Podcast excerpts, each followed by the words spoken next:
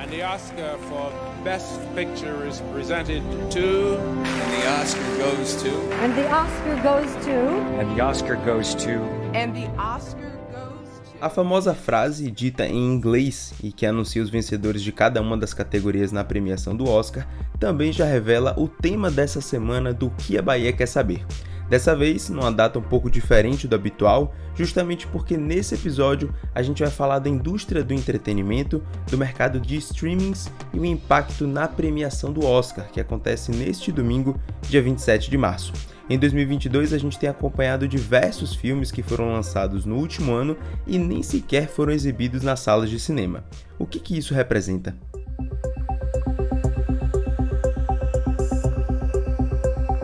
Meu nome é Vinícius Rafushi e o podcast de reportagens especiais do Correio debate qual o impacto do crescimento dos streamings, a influência da pandemia nesse cenário e qual deve ser o futuro das salas de cinema no nosso dia a dia. O que a cerimônia do Oscar indica para o público dessa vez? O podcast recebe nessa semana o repórter Roberto Midlas, que é do Correio, e você fique até o fim, porque a gente também vai fazer as apostas para a cerimônia do Oscar 2022. O episódio da vez no Que a Bahia Quer Saber é Mundo Digital. O que os streamings mudam na indústria do entretenimento?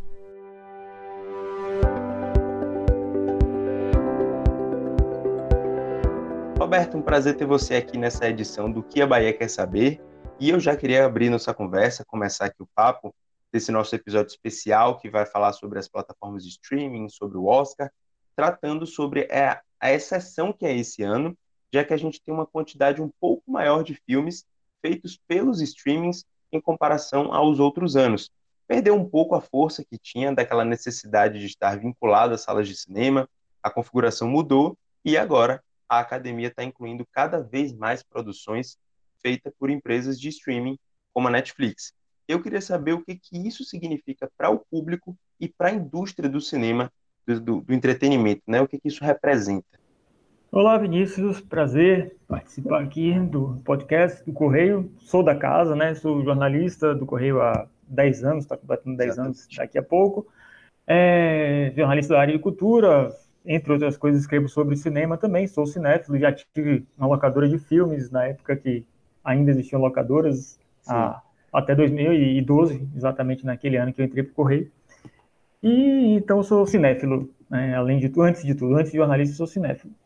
Bom, o streaming, ele, como todo, todo novo hábito, novo, nova tecnologia, ele criou um choque no início, Basta a gente lembrar que, por exemplo, o Pedro Almodóvar, ele reagiu assim muito intempestivamente contra o, o streaming numa edição do Festival de Cannes. Ele não queria que não lembro exatamente qual foi o filme, mas ele não queria que nenhum filme de, da Netflix fosse indicado, uhum. porque primeiro teria que passar no cinema, teria que ser filmes feitos para o cinema, né? E agora basta dizer que recentemente ele lançou o filme dele na Netflix. Então é natural que no início haja esse choque, houve muita resistência da indústria, que é, é uma indústria relativamente conservadora, né? Mas acabou aceitando isso. É uma tendência que foi acelerada pela pandemia, eu não tenho dúvida. Né? A gente já começava a observar isso, essa mudança, é, pessoas indo menos ao cinema, algumas pessoas começavam a se habituar a ficar em casa, assistir em casa.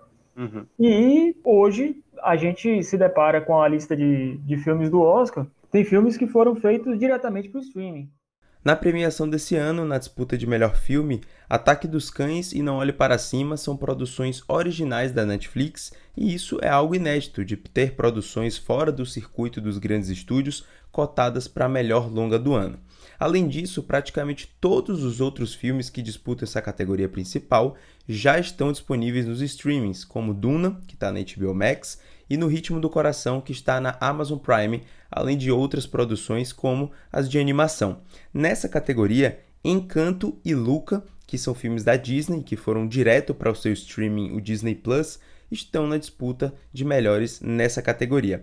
Aliás, todas as cinco animações que concorrem estão presentes já nos streamings. E aí a gente pega o histórico, né? A Netflix se tornou uma frequentadora habitual do, da categoria de melhor filme.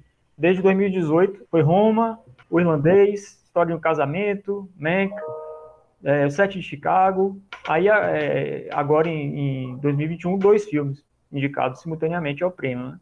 Até porque assim, agora eu... são 10 concorrentes. Diga. Exatamente. E o que eu estava pensando, fazendo essa. voltando um pouco no tempo, a gente pensando sobre, sobre esses outros filmes que já concorreram, é que se antigamente a gente via essas produções da Netflix correndo um pouco mais por fora, né, ou seja, estando presente na, na premiação e na indicação para melhor filme, por exemplo, mas nunca como favorito, esse ano de, de 2022, na premiação, a gente, é, o que se espera é que não tenha uma concorrência muito grande para Ataque aos Cães e que ele realmente leve o prêmio de melhor filme. Essa tendência de, da Netflix e de até outros streamings que também apareceram com, com algumas produções interessantes, deixar de ser coadjuvante e passar a ser principal principal é, faz parte desse processo de adaptação que você falou que foi acelerado pela pandemia? Você acha que a partir de agora esses estúdios eles de fato têm capacidade de produzir filmes de qualidade e que talvez se encaixem né, nesse perfil que você falou da academia, né? Que até então uhum. não era bem visto. É, tem uma coisa, eu acho que vai vão coexistir, né? As grandes produtoras, os grandes estúdios, Universal, Warner, até porque algumas delas também têm o seu serviço de streaming e elas já têm o know-how da produção mais do que a, a Netflix, né? A Netflix é nova nisso, em hum. produzir filmes, mas a, a Warner tem a HBO, é, a Paramount tem o serviço dela e vai investir cada vez mais nele. E a tendência, eu acho que é uma coisa, é, não, não é se sobrepor nem excluir a outra. Eu acho que os dois vão coexistir. Produções feitas para streaming, produções feitas para cinema. Para compor esse podcast, eu também conversei com Milene Moura, que é pesquisadora, publicitária, mestre e doutoranda em cultura da sociedade. Um dos pontos que eu tratei na conversa que eu tive com ela foi justamente sobre o que representa esse crescimento do streaming. E ela, com o olhar de quem estuda isso, consegue explicar o que é esse fenômeno que beneficia as produtoras de conteúdo que ficam disponíveis online é, Vinícius, na, no processo pós-cultura de massa, né, a gente começa a ter aí uma amplitude, principalmente dos dispositivos de gravação. Então, a gente começa lá na década de 90, né, com a gravação através das fitas de videocassete. Então, isso já gerou um pouco para o consumidor essa possibilidade de acessar um filme, né, acessar um conteúdo de entretenimento na sua própria casa. Para além disso, a locação dos filmes com o passar do tempo, né, a gente foi migrando aí para o que a gente chama de cultura digital, e isso fez com que muitas pessoas começassem a querer realmente acessar no horário que queriam determinado filme, não necessariamente naquela sessão de cinema, por exemplo, né, em que eu tenho uma oferta, em que eu tenho um pagamento que às vezes é mais expressivo, né, é um custo um pouco maior a depender do tipo de público, e também uhum. a, o fato da gente poder, do, do consumidor poder assistir como quiser quiser, né? Então, para além de quando, é como. Então, ele consegue pausar o filme, né? Ele consegue ter aí outros artifícios que ele não tinha antes é, nesse sentido. E isso fez com que não só o cinema, mas aí a gente traz para televisão, para rádio, né? Para outros conteúdos aí de entretenimento, a gente tem uma proposta de que o próprio consumidor ele passa a ser o gestor do seu do seu conteúdo, né? Então isso faz com que cada vez mais a gente tenha aí um volume grande é, de plataformas de streaming tanto de áudio quanto de audiovisual. E a gente tem também uma questão muito é, marcante nos últimos anos, né, meses, que foi a pandemia. E a pandemia fez com que, de fato, a gente ficasse mais em casa e que isso uhum. fosse ainda mais atrativo. Agora, de volta à conversa com Roberto.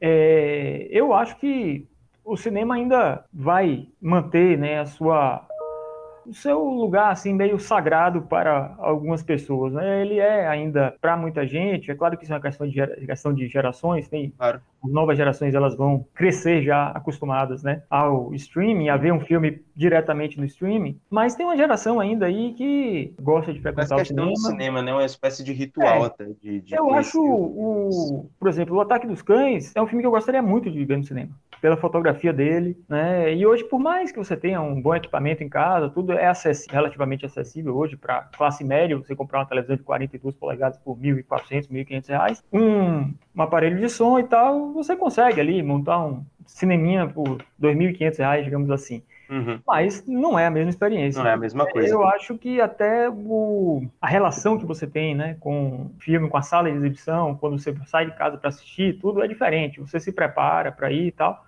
E quando você está em casa, você clica ali, assiste, ou fica naquela coisa de, ah, eu vou fazer a minha lista aqui. Eu acho que na minha lista eu tenho uns 500 filmes lá para assistir e assistir. Com certeza, que exatamente. E até de você, até de você pôr dar um pause para resolver alguma coisa dentro de é, casa. É, isso dispensa é você.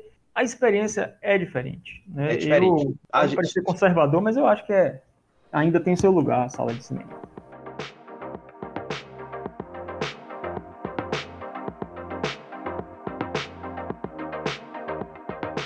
Se a gente parar para analisar esse mercado cinematográfico nos últimos anos, a gente vai perceber uma mudança no processo de disponibilização desses filmes, a forma como eles chegam até mim, até você, que é o que a gente chama de janela do filme. Antes, o percurso para o filme chegar no público era primeiro sair nas salas de cinema e ficar em cartaz, claro, para depois ir para o pay-per-view, saía no formato de DVD, para aí sim circular como um produto na televisão a cabo ou na TV aberta, e às vezes demorava anos para que isso finalizasse. Já hoje em dia, esse intervalo entre um meio e outro é bem diferente. Você tem filmes que chegam nos streamings menos de três meses depois das salas de cinema, e alguns que lançam online eventualmente vão para o circuito mais tradicional dessas salas de exibição no cinema. Os filmes lançados pela Disney Plus, por exemplo, eles chegam em média 40 a 45 dias no streaming depois de saírem dos cinemas. Roberto conversou com Cláudio Marques, que é proprietário do Meta Glauber Rocha, é um cineasta e cinéfilo, e ele contou que não compra essa ideia de sempre importar os filmes das plataformas online para o circuito das salas de cinema. No Oscar de 2020, por exemplo, ele preferiu não exibir nenhuma sessão do filme Dois Papas, que é do diretor e cineasta brasileiro Fernando Meirelles e que foi produzido originalmente pela Netflix. Para Cláudio, não são todos os conteúdos que cabe fazer essa transição de streaming para a sala de cinema. Existem filmes que ficam muito escondidos no streaming e alguns filmes que eu tenho certeza que eles funcionam muito melhor na sala de cinema. E é importante para que nós exibidores ainda agora a gente determine também mostrando como determinados filmes eles se perdem na tela pequena com um som que não é, é o ideal.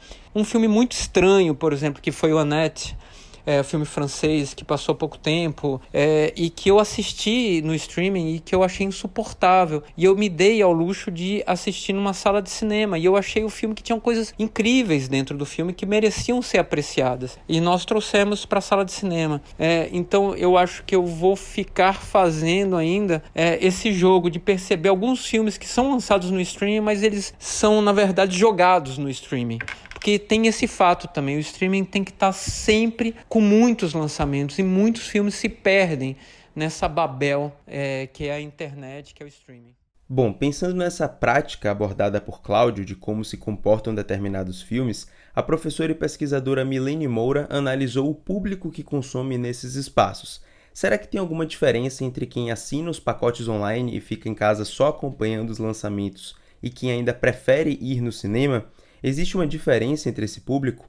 Escuta o que ela falou necessariamente diferença de público, porque o público ele pode consumir as duas coisas. Eu acho que tem momentos, né? Então tem alguns momentos que você quer uma experiência diferente, que você quer compartilhar com mais pessoas, que você quer uma tela maior, né? Que você quer ali de repente um filme que às vezes não está ainda na plataforma de streaming. A gente não tem mais aquela aquela demora, né, da saída uhum. do cinema para ir para a plataforma. Então uhum. isso aí mudou um pouco essa lógica é, nas produções, mas de uma forma geral, eu acho que são públicos que são similares, mas a gente tem uma amplitude grande realmente nas plataformas de streaming. Por quê? Porque é mais acessível, né? Então, eu tenho um público aí de classe média, classe média alta que frequenta o cinema, que tem acesso às plataformas, e eu tenho um outro público, que é um público que tem um poder aquisitivo um pouco mais baixo, que pode acessar através das plataformas, né?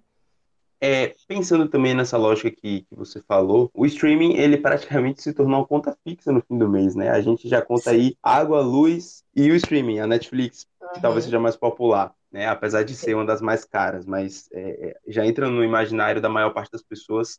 Há uma classe, dá para a gente definir uma classe social que consome o streaming, porque obviamente que apesar de ter se tornado quase que uma, algo do nosso cotidiano, é um luxo, né? Você ter o streaming, é um luxo você poder desfrutar disso, assim como era há muito tempo atrás você desfrutar da televisão fechada, né? Você ter Sky, uhum. Net, enfim. Como Sim. é que a gente analisa esse cenário?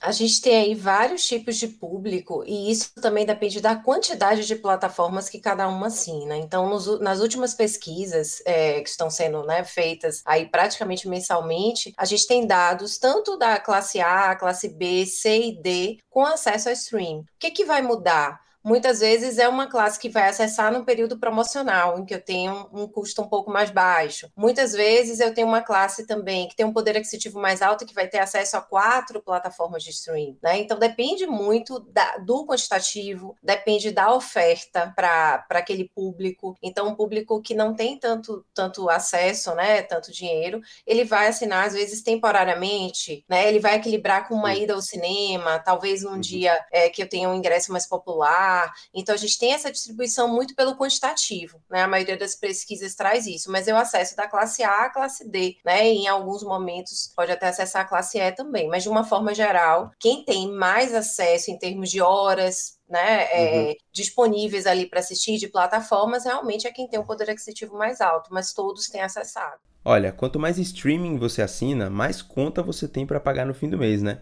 Por isso eu tenho certeza que você faz, ou pelo menos conhece alguém que faça, a famosa divisão dos streamings, ou seja, você se junta com mais alguém ou com um grupo de pessoas e vocês dividem a mensalidade dos streamings. Cada um paga um e todo mundo tem acesso para circular entre as plataformas. Mas isso pode estar com os dias contados, tá? Recentemente a Netflix anunciou uma decisão que pode cobrar um valor a mais para quem quiser consumir o streaming dividindo com outra pessoa.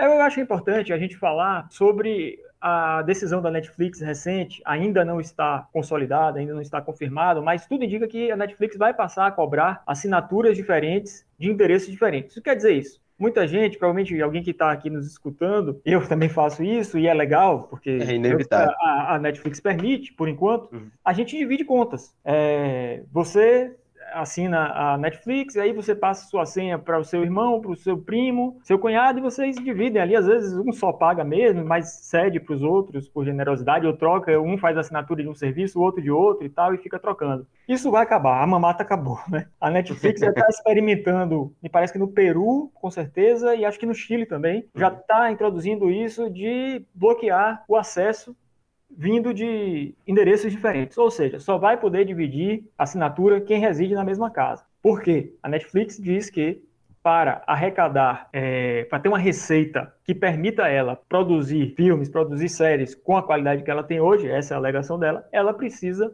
manter a receita dela. E para manter a receita, ela não, não vai poder mais permitir que as assinaturas sejam divididas. É claro ela que vai querer que mais, ela vai querer que mais pessoas assinem, né? e paguem ela. Agora, é que isso também é um reflexo da concorrência, porque a Netflix até algum tempo, uhum. né, não faz muito tempo, três anos, dois anos atrás, ela reinava absoluto. Ela mandava sozinha. Então, o que aconteceu? Ela pode ter perdido assinantes é, para outros serviços, porque não dá para você hoje pagar 200 reais, 250 reais mais ou menos, se você quiser manter aí seis, sete serviços de streaming, né? É uma loucura. Sai mais caro do que é, o pacote tá, mais tá caro mais caro. assinatura, uhum. que a gente achava caro. Então, é, a Netflix ela está tomando essa providência. Isso mostra que ela certamente, se não perdeu, ela tem ciência de que pode perder receita para outros serviços e quem vai pagar a conta, literalmente, é o consumidor, né? Claro. E num cenário que indica o crescimento desse mercado digital, uma discussão que vira e mexe acontece é sobre o impacto do streaming no setor cultural como um todo, tá? A pandemia aparentemente acelerou e intensificou esse processo. Mas será que as plataformas tiraram o público de outros espaços culturais?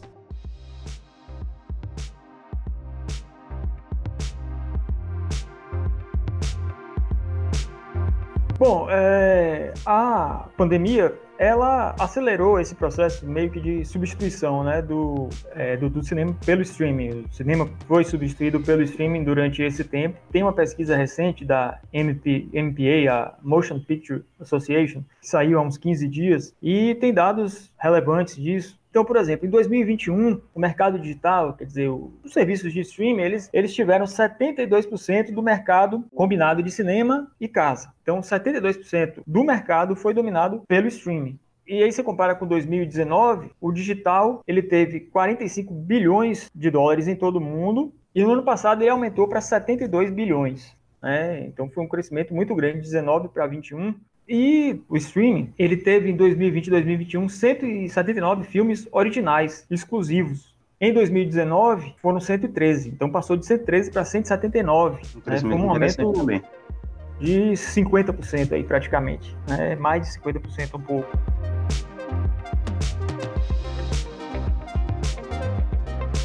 E assim, eu tenho certeza que o, o, streaming, não só os filmes, né, mas as séries roubaram o público do cinema, não tenho a menor dúvida, né? Até por uma questão de tempo, assim, eu, a pessoa, as séries elas viciam mesmo. Eu, eu acredito que as séries elas são feitas para viciar, para aprender você. Então a pessoa às vezes começa a maratonar ali e ela deixa de sair de casa e ir para o cinema, até o teatro perdeu o público para isso, eu tenho certeza. Né? O, o streaming, o entretenimento em casa, ele afetou muitos outros setores, né? Né? Hoje tem muito mais gente passando tempo em casa. Novamente, a gente não tem como dissociar isso da pandemia. A pandemia também é, obrigou as pessoas a ficarem em casa e elas se acostumaram a isso, estão trabalhando de casa, estão se divertindo em casa. Então, houve essa mudança aí muito grande. E o streaming tirou público do cinema também por causa das séries, eu não, não tenho dúvida disso.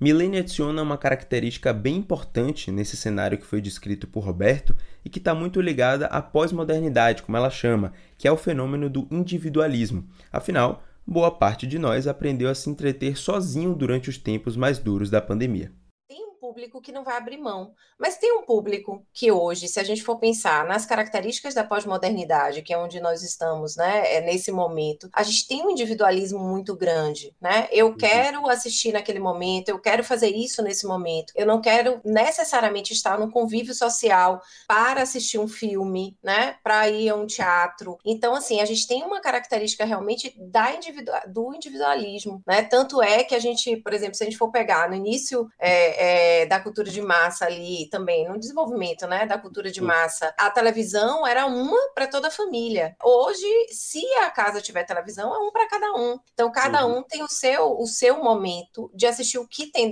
tem vontade. Então, isso impactou também, principalmente para um público mais jovem, quer estar próximo ao grupo social, mas em alguns momentos. Para algumas atividades, não. Eu quero assistir a minha série, eu quero fazer uma maratona na hora que eu quero. Uhum. Então, Perfeito. isso impacta bastante bastante, né? Mas são, eu acho que são dois tipos de público aí diferentes.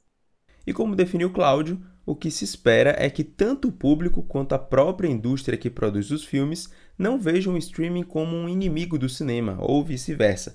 Cada um tem o seu espaço, seu tempo e até o seu público, e por isso eles podem caminhar juntos. Eu acho que as duas coisas coexistem de uma maneira maravilhosa. Não vejo essa inimizade entre um e outro e não vejo porque, na verdade, um querer acabar com o outro, como se aventou em determinado momento antes da pandemia.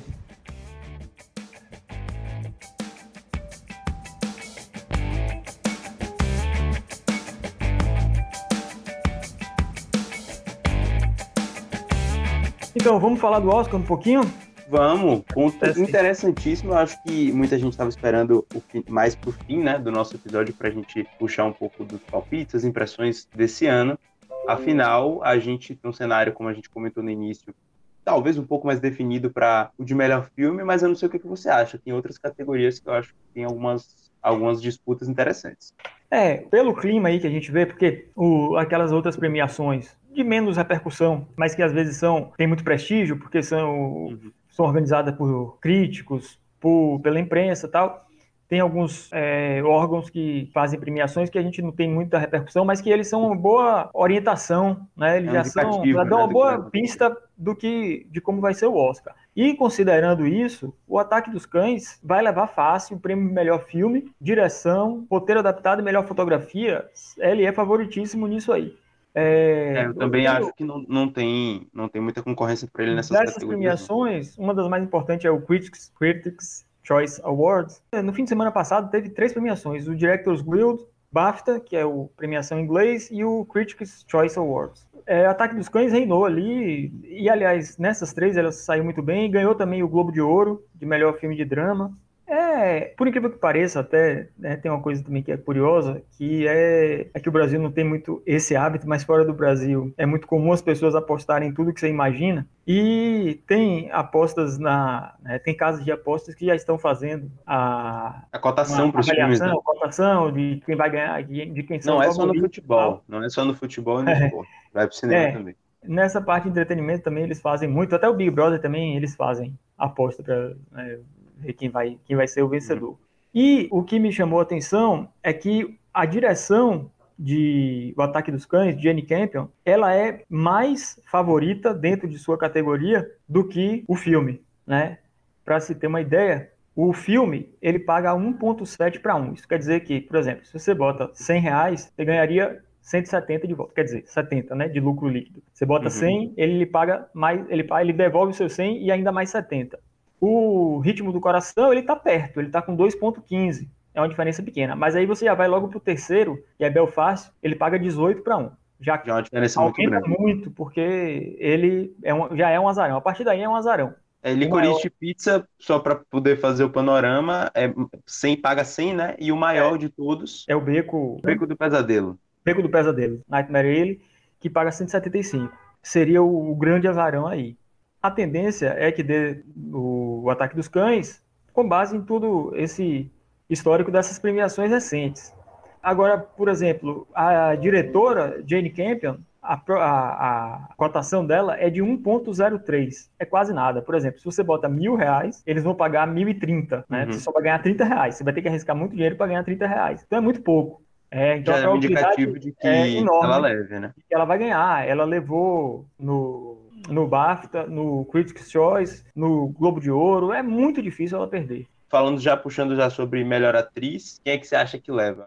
Eu gostei muito de Penelope Cruz, gosto demais dela, mas acho difícil ela levar. É, acho que a tendência é Jessica, Jessica Chastain ganhar. Eu não, não sei exatamente como foi o desempenho dela nas outras premiações, mas o clima é de que ela é a favorita mesmo. Agora, para atriz coadjuvante, por exemplo, a Ariana DeBose de Amor Sublime Amor, ela também ganhou o Critics' Choice e é, ela é favoritíssima. Agora, um dos grandes favoritos, aí como ator principal, mais até do que é, uhum. Jessica Chastain, é Will Smith, Will Smith em King Richard, que é um bom filme. É um bom filme, eu assisti, achei interessante assim o ponto de vista porque ele é o pai das tenistas, né, Serena e Serena Venus Williams. E é a obsessão dele, assim, por transformar as filhas em vencedoras, em tenistas de sucesso.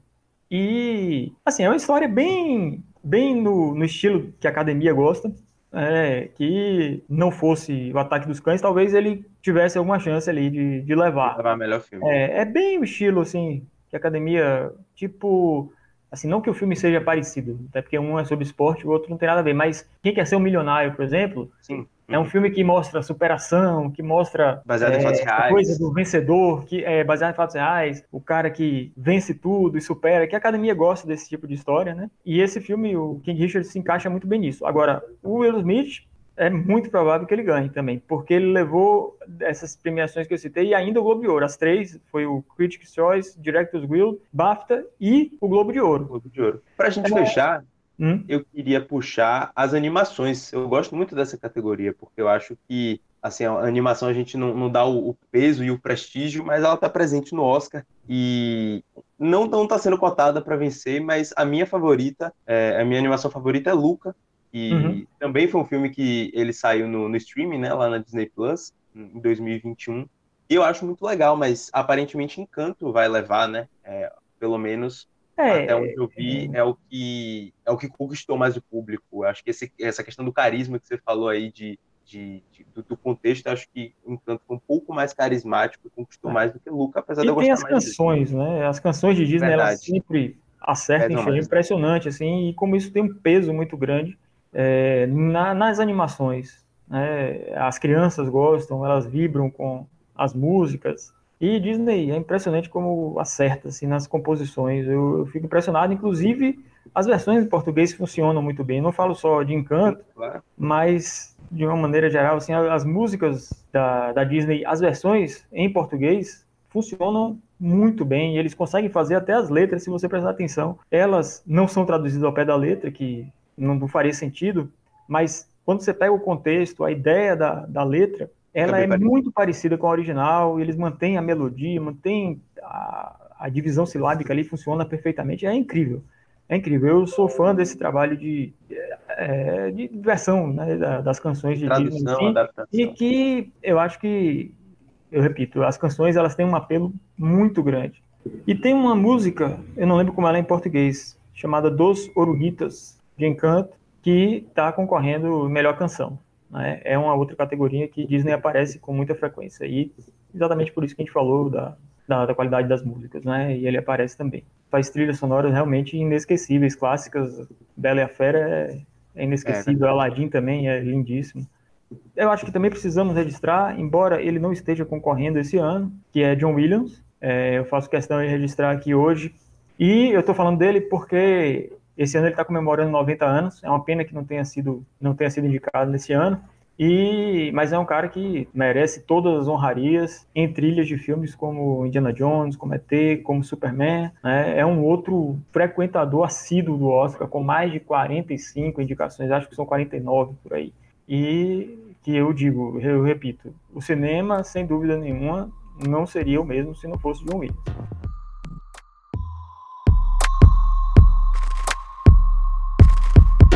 É isso aí, pessoal. Vamos chegando aqui ao fim desse episódio do Que a Bahia Quer Saber. Um episódio especial, um pouco mais leve. A gente falando aqui de Oscar, falando de cinema, streaming. Eu espero que você tenha gostado muito da participação de Roberto, de Cláudio e de Milene Moura, que fizeram esse podcast ficar ainda mais interessante, ainda mais legal. Eu espero que vocês tenham curtido. Compartilhe com geral, não deixe de conferir os outros episódios do Que a Bahia Quer Saber nas principais plataformas de streaming. É só escolher o seu player preferido de podcast e acessar lá os outros episódios. Beto, muito obrigado pela presença e vamos ver se suas previsões aí vão, vão fazer sentido, vão ser marcadas e você vai gabaritar tudo aí no Oscar. Valeu. obrigado, estamos às ordens aí quando precisar. Foi um prazer. Até a próxima. Esse episódio teve uma produção de Roberto Midles e minha, de Vinícius Rafushi, que também fez a narração e edição deste programa. Como eu já falei, compartilhe com geral esse episódio, acesse os outros programas no nosso feed das plataformas digitais e até semana que vem. Valeu!